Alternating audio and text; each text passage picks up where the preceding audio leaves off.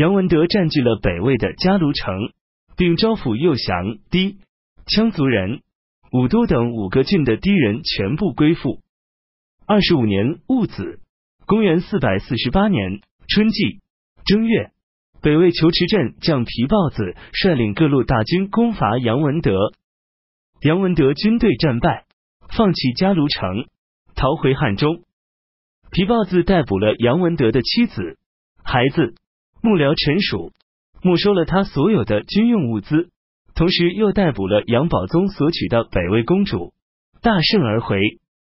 当初杨宝宗要叛离北魏时，公主丽佳劝诱鼓励。有人问公主说：“你为什么要背叛你父母的国家？”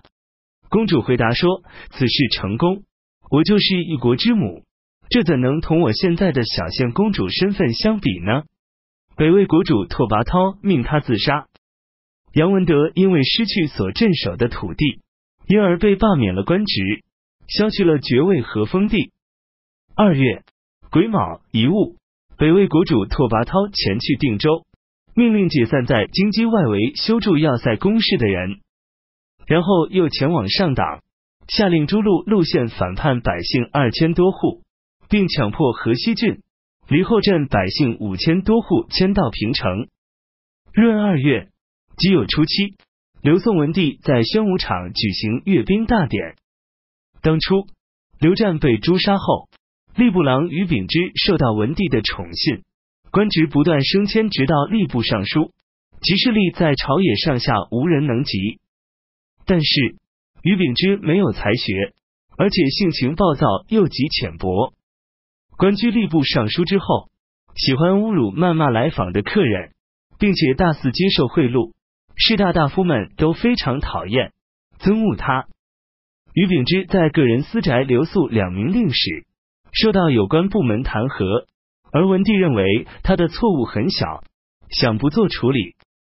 仆夜和尚之因此竭力揭发于秉之的缺点错误，说于秉之看见别人有蜡烛盘、好驴等。没有他不想去要的，他选人用人不公正势力，更不是一两件。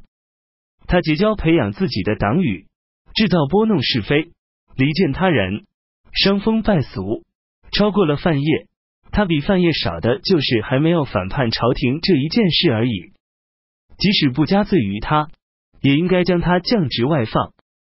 文帝想要让于秉之做丹阳尹，和尚之说。于秉之犯了罪，辜负了给予他的恩德，现在又宣赫的封授他堂堂丹阳尹这样的美差，这是进一步增加他的气势。古人说：“有功不赏，有过不罚。”即使是尧舜，也不能使天下太平。我过去在陛下面前谈论范晔，也害怕会冒犯龙颜。可是现在，我想只要把我心中一些想法都说出来，即使冒着九死的危险。也是不后悔坤的。历官从古至今的诸多大事，从没有过恶迹昭彰、收受贿赂达几百万，而能进一步得到高官厚禄，像于秉之这样的人呀。文帝这才罢免了于秉之的官职，任命徐湛之做丹阳尹。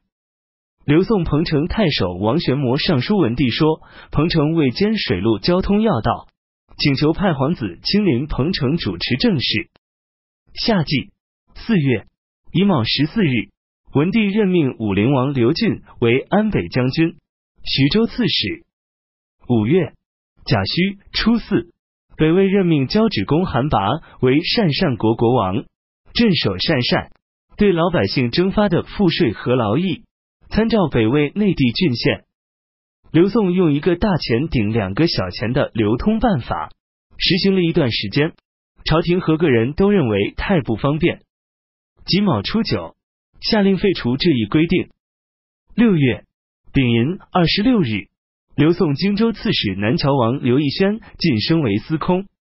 辛酉二十一日，北魏国主前往广德宫。